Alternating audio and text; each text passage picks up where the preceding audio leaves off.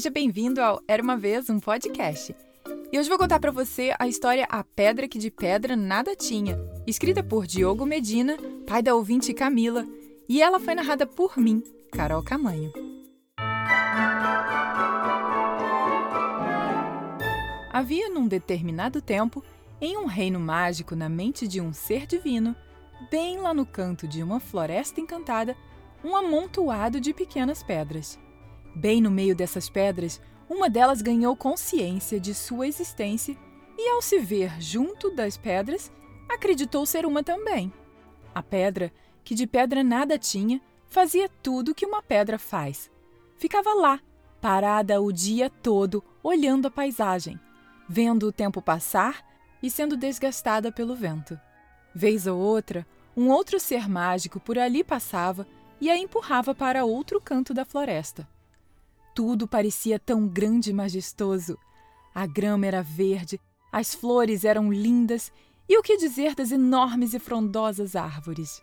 Como seria bom ser uma árvore, ser tocada pelo vento lá no alto e espalhar sombras por todos os lados, fincar raízes na terra e dela tirar o néctar da vida. Como seria bom ser uma árvore! A pedra, que de pedra nada tinha, até mesmo olhava para seu corpo e achava que havia algumas diferenças em relação a seus irmãos. Mas, se ela nasceu pedra, pedra ela deveria ser. Ninguém a faria mudar de ideia. Ela sabia que era bruta, não tanto quanto as outras, que ela era pequena e forte, não tanto quanto as outras. Mas o que a fazia pedra eram as semelhanças. Afinal, se ela nasceu pedra, pedra ela deveria ser. A pedra, que de pedra nada tinha, sentia todos os dias que a vida de pedra era muito pouco para ela, que foi tocada pela consciência. Suas irmãs e irmãos queriam muito pouco. Ela podia enxergar que algo mais existia. Ela tentava explicar, mas, enrijecidos que eram, riam, como se ria uma pedra, dos devaneios daquela pedra que de pedra nada tinha. Mas afinal, se ela nasceu pedra, pedra ela deveria ser. A pedra que de pedra nada tinha resolveu mudar e procurar outras pedras que pensassem assim como ela. Ela até encontrou pensamentos sobre a rocha, mãe de todas as pedras, e até falaram sobre uma tal de pedra filosofal que outros seres mágicos estavam procurando. Mas, em toda a sua caminhada, a pedra que de pedra nada tinha ficava mais confusa. Quanto mais sabia, menos certeza tinha. Pobre pedra! Ficou mais confusa do que quando era apenas pedra. Mas no fundo ela sabia que assim era, pois assim nasceu. Mas como fazer se de pedra ela nada ou quase nada tinha? Um dia, quando foi lançada fortemente para um canto distante do reino mágico, por um ser divino que ali passou, os olhos da pedra se encheram de brilho. Sua mente não conseguia entender. Ela se afastou de todas as outras pedras e encontrou outros seres que dividiam com ela algo que vinha de dentro. Deslumbrada com o que podia ver, sentir e ouvir, ela começou a entender que a pedra que ela acreditava ser, na verdade, de pedra nada tinha. Dia após dia, ela encontrava cascas de sua rígida couraça sendo despedaçadas pelas verdades que ouvia. Ouviu falar de uma pedra que já era mais parecida com ela, pois tinha mais suavidade, entendia melhor as coisas menos concretas e sentia que dentro dela existia vida.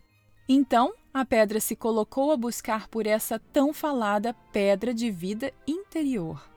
Jogada para lá e para cá pelos seres do reino encantado, um dia se deparou com a beira de um lago. Então, a pedra que de pedra nada tinha viu seu reflexo na água e pela primeira vez pôde notar que, como pedra, ela nunca seria completa, pois de pedra nada tinha. Ela era uma semente que procurava o alimento para a vida. Daquele dia em diante, a pedra que era semente ganhou forças internas, com a água do lago e a luz do sol. Ela fez morrer sua última casca. De dentro dela nasceu um singelo ramo. Com o passar do tempo, o ramo virou uma linda árvore que era tocada pelo vento lá no alto. Espalhava sombras por todos os lados e, com suas fortes raízes fincadas na terra, ela se alimentava do néctar da vida. Como era bom ser árvore! Fim. E aí, gostou dessa história? Eu adorei! Muito obrigada, Diogo, por ter me enviado essa história. E você já sabe que todo dia 7 e 17 tem história nova por aqui, né? Então aperte o botão de seguir do Spotify, Apple, Google Podcasts, Orelo, Deezer, Amazon Music ou no seu agregador favorito para não perder mais nenhuma história. E se o Era Uma Vez um Podcast já ajudou você de alguma forma, considere apoiar financeiramente entrando para o clube e fazendo com que esse projeto se mantenha por muitos e muitos anos. Além disso, você também tem acesso a histórias exclusivas, versões mais calmas e relaxantes perfeitas para a hora de dormir, mini histórias, acesso antecipado e muito mais. Para entrar para o clube e assim apoiar o podcast, é só clicar no link que tem na descrição dessa história. E para mais informações, é só ir no site era uma vez um barra clube. Lembrando que para quem está no Brasil, ainda não é pelo Spotify, mas é pelo aplicativo da Hotmart. Super de confiança e facinho de mexer. Te vejo por lá. Beijos e até a próxima história. Tchau, tchau!